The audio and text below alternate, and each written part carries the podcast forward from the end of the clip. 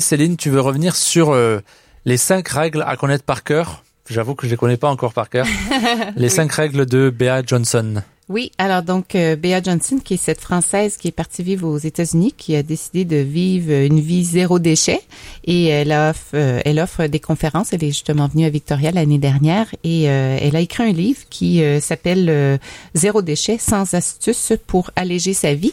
Et puisqu'on parlait de plastique et Monsieur Lecomte qui, est, qui, qui fait sa nage là entre le Japon et San Francisco pour sensibiliser les gens au plastique, j'ai pensé que ce serait bien de rappeler les cinq règles de Bea Johnson et euh, on doit les suivre dans l'ordre.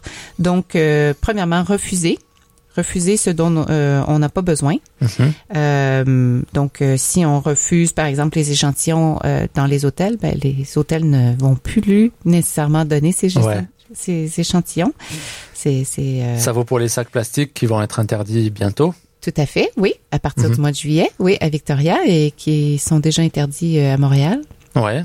Euh, ensuite, le deuxième, c'est réduire. Donc, réduire ce dont nous avons besoin, mais euh, ne pouvons pas refuser.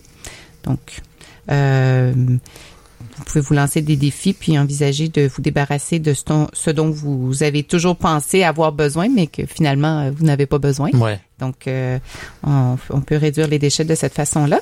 On peut aussi réutiliser. Alors, réutiliser ce que nous consommons et on peut pas qu'on peut pas refuser ni réduire. Donc, réutiliser euh, toutes sortes de, choses qu'on a euh, à la maison, mais qu'on pense qu'on a besoin de se débarrasser. Et recycler, ça vient en quatrième position. Mhm. Euh, donc, tout ce qu'on peut pas refuser, on peut pas réduire, qu'on peut pas réutiliser, ben, on peut le recycler. Ouais. Donc, c'est vraiment ce qui doit venir en, avant-dernier. Donc, ce qu'on met dans le bac bleu ou le sac bleu, c'est vraiment ce dont on n'a pas pu se débarrasser avant, en fait. C'est ça. Qu'on n'a pas pu éviter d'avoir. Oui, voilà. Oui. Donc euh, c'est important de trier euh, ce qu'on a. Et euh, c'est pas toujours évident hein, selon le temps qu'on a puis euh, puis comment planifier etc parce que je me faisais la réflexion l'autre jour quand on va au centre d'achat on a tout sur place c'est pratique. On arrive avec la voiture ou à vélo oui. on achète et puis c'est fait. Alors que si on veut réduire ses déchets il faut souvent aller dans différentes boutiques à West Coast Refill à Borgborn ou euh, Root Cellar ou des endroits qui vendent en, gros et sans plastique. Euh. voilà. Et donc ça demande de la planification. Oui.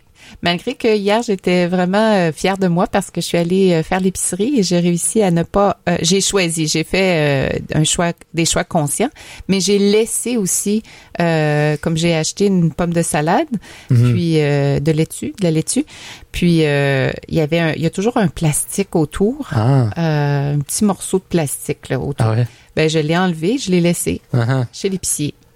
Comme ça, il le verra. ben, je me suis dit, dans le fond, j'en ai pas besoin. Puis je l'ai mis dans mon sac euh, réutilisable. Mm-hmm. Puis voilà, je suis partie avec mes choses. Puis j'avais, j'avais pas de plastique avec moi. Donc j'étais contente. Mais c'est ça, c'est juste de penser. Puis il faut que ça crée. C'est des nouvelles habitudes à créer. Oui. Donc et le dernier, c'est euh, composter. Donc, euh, composter le reste. Donc, c'est euh, on retourne à la terre euh, ce qui mhm. vient de la terre. Et mhm. ce qu'on, les gens, la plupart des gens le font là ici. maintenant aussi, il y a la municipalité qui est qui est rentrée à bord, qui, qui, nous permet d'être organisé, ce qui est bien. Mhm. Et c'est de créer des habitudes.